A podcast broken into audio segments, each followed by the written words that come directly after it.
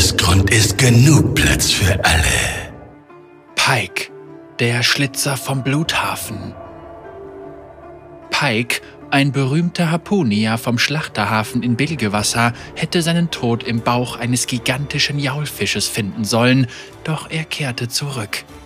Jetzt treibt er in den feuchten Straßen und Gassen seiner ehemaligen Heimatstadt sein Unwesen und nutzt seine neuen übernatürlichen Gaben, um denjenigen ein schnelles und grausames Ende zu bereiten, die sich auf Kosten anderer bereichern.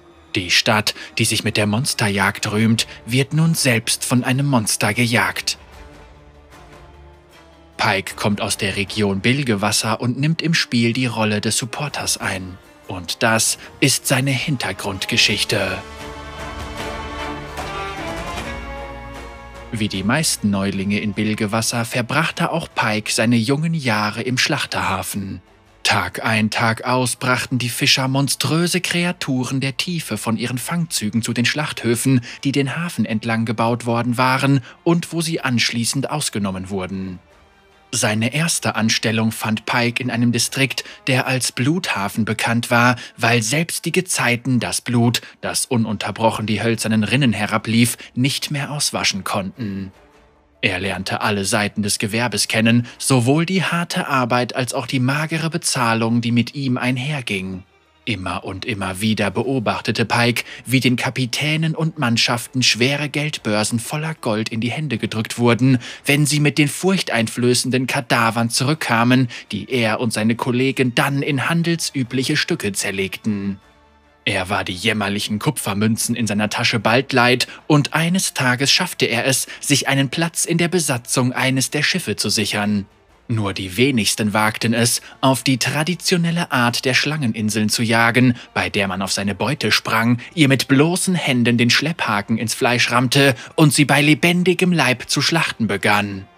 Pike war furchtlos und äußerst geschickt bei der Jagd und schon bald als der beste Harpunier bekannt, den man mit einem goldenen Kraken anheuern konnte. Er wusste, dass Fleisch im Vergleich zu Organen von wesentlich größeren und gefährlicheren Bestien lächerlich wenig wert war, doch die Organe mussten frisch geerntet werden. Je nachdem, wie schwierig die Jagd war, hatte jedes Seemonster seinen festen Preis und der von den Händlern in Bilgewasser begehrteste Fang war der Jaulfisch, die kostbaren Saphilitsäcke von den rasiermesserscharfen Zähnen dieser Kreatur waren in ganz Runeterra für zahlreiche magische Destillationsprozesse heiß begehrt und mit dem Gold für ein kleines Fläschchen des blauglühenden Öls könnte man zehn Schiffe und Besatzungen anheuern. Auf einer Jagd mit einem unerprobten Kapitän erfuhr Pike jedoch, wohin ihn ein Leben voller Blut und Gedärme führen würde. Nach Tagen auf hoher See durchstieß ein gewaltiger Jaulfisch die Meeresoberfläche und öffnete sein riesiges Maul, das eine Reihe Saphilitsäcke entblößte. Mehrere Harpunen hielten die Bestie an Ort und Stelle, und obwohl das Monster wesentlich größer und älter war als alle, die Pike je zuvor gesehen hatte, sprang er, ohne zu zögern, in ihr Maul. Als er sich an die Arbeit machte, erschütterte eine tiefe Vibration den höhlenartigen Schlund des Monsters. Luftblasen wühlten die Oberfläche des Ozeans auf, und plötzlich warf sich eine ganze Herde Jauls gegen den Rumpf des angebundenen Schiffs. Der Kapitän verlor die Nerven und durchtrennte Pikes Rettungsleine. Das letzte, das der zum Tode verdammte Harpunier sah, bevor sich das Maul der Bestie schloss, waren die Blicke puren Entsetzens seiner Mannschaft, als das Monster ihn bei lebendigem Leib verschlang. Das war jedoch nicht Pikes Ende. In den tiefsten Tiefen des unergründlichen Ozeans öffnete Pike, zerquetscht vom gigantischen Druck und immer noch zwischen den Zähnen des Jauls gefangen, erneut seine Augen. Wo er auch hinsah, war er von blauen Lichtern umgeben. Es waren Tausende und alle schienen ihn zu beobachten. Bebende Echos von etwas Uraltem und Mysteriösem fluteten seinen Kopf, zerschlugen seinen Geist und zeigten ihm Visionen von all dem, was er verloren hatte, während andere sich des Lebens erfreuten und immer fetter wurden. Ein neuer Hunger ergriff Besitz von Pike, ein Hunger nach Rache und Vergeltung. Er würde die Tiefen mit den Leichen derer füllen, die ihn hintergangen hatten. Zu Hause in Bilgewasser dachte sich niemand etwas dabei, als die ersten Morde geschahen. An einem so gefährlichen Ort war die eine oder andere rote Flut nichts Außergewöhnliches. Doch aus Wochen wurden Monate und langsam begann sich ein Muster abzuzeichnen.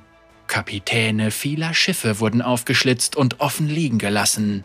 In den Kneipen der Stadt wurden Gerüchte über einen übernatürlichen Mörder laut, der auf See hintergangen worden war, jetzt die Besatzungsliste eines Schiffs mit dem Namen Terror durchging und alle nacheinander ausweidete. Die Frage, bist ein Captain? die einst ein Zeichen von Respekt und Berühmtheit gewesen war, ließ die Leute der Stadt alarmiert aufspringen.